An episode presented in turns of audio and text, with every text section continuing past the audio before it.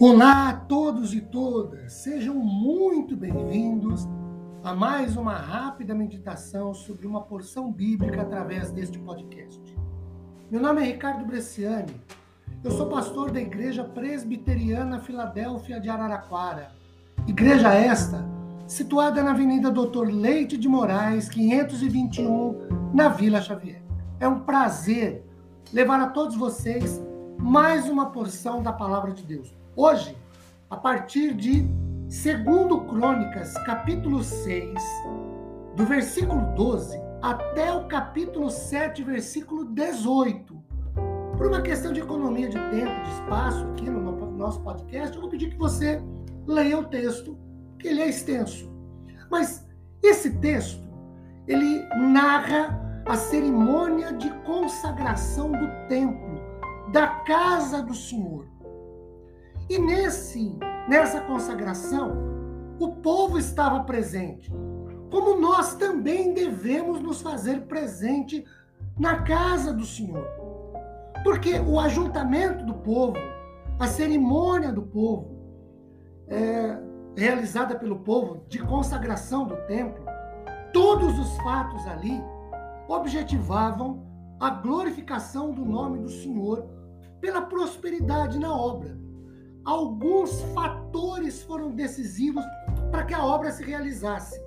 Primeiro, alguém, e no caso Davi, pai de Salomão, ele idealizou a obra. Queridos, nós temos as nossas famílias, nós temos os nossos, as nossas atividades, o nosso trabalho, nossa vida estudantil, nossa vida acadêmica, nossa vida social. E nós precisamos idealizar a realização dessas coisas. Segundo, houve apoio, houve ajuda, houve participação. Davi idealizou construir o templo, mas o povo trabalhou, o povo ajudou.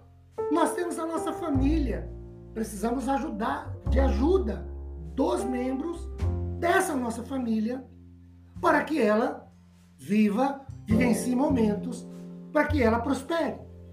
Terceiro, houve quem se dispôs a executar. Não adianta só idealizar, é preciso fazer, é preciso pôr a, a mão na massa, arregaçar as mangas e trabalhar. Houve recursos, todos trabalharam em função. Uma família, se a família não trabalhar em função dela própria, complica. Houve ações de graças, e aí, graças a Deus, pela execução da obra.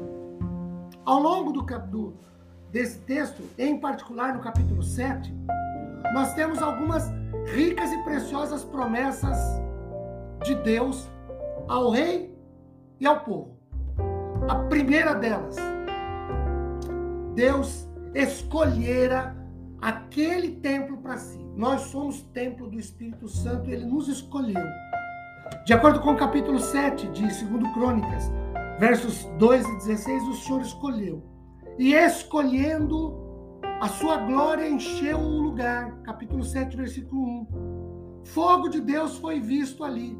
Então nós percebemos a presença do Senhor Deus e a ação simbolizando o seu Espírito Santo. No caso de nós sermos templo do Senhor, seu Espírito habita em nós.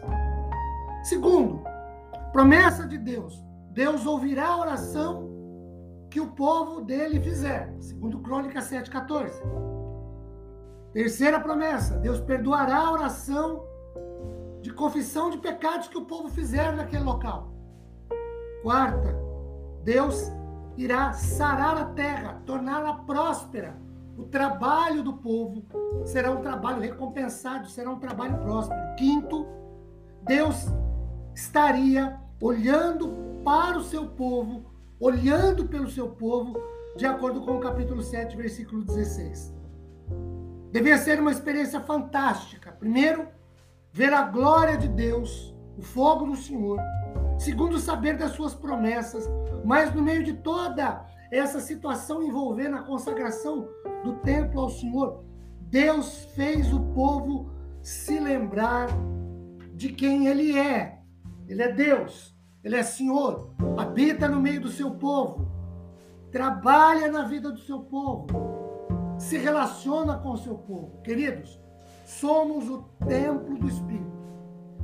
O templo de Deus, o Espírito habita em nós, ele se relaciona conosco.